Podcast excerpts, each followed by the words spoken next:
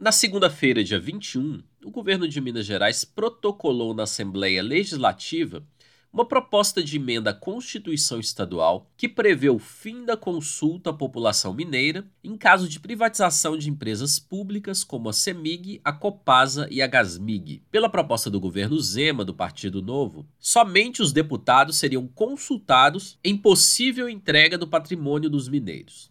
A PEC, proposta de emenda à Constituição, modifica o parágrafo 17 do artigo 14, que há mais de 20 anos passou a exigir um referendo popular caso o Estado de Minas Gerais queira desistir da propriedade de prestadoras de serviços de gás canalizado, geração, transmissão e distribuição de energia elétrica ou de saneamento básico. Para viabilizar a proposta, no mês passado, Zema negociou cargos e trocou a secretaria de governo, colocando o deputado estadual Gustavo Valadares, do PMN, no lugar do antigo secretário Igoreto, do Novo. A liderança do governo na Assembleia, que era ocupada por Valadares, passou para o deputado João Magalhães, do MDB. O portal J fez um levantamento mostrando que, depois das trocas na Segov e na liderança do governo, o número de nomeações de cargos de confiança disparou, passando de menos de 50 ao longo do ano para mais de 600 em um único dia. As nomeações de segundo e terceiro escalão contemplaram deputados da base aliada de Zema.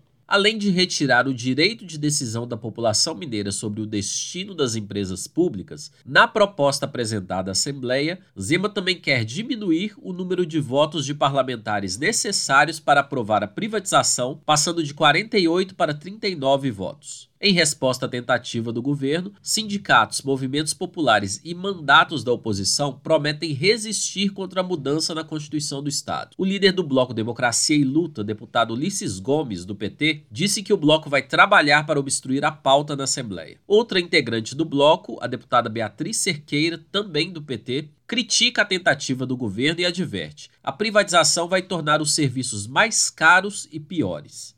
E o apagão, o aumento de tarifas, são resultados concretos de privatizações que já aconteceram no setor elétrico e aqui é, no metrô da capital. Privatização é para isso, para ter um pequeno grupo que vai lucrar enquanto você vai pagar a conta da piora da prestação de serviço. Lugar nenhum do mundo que privatizou melhorou.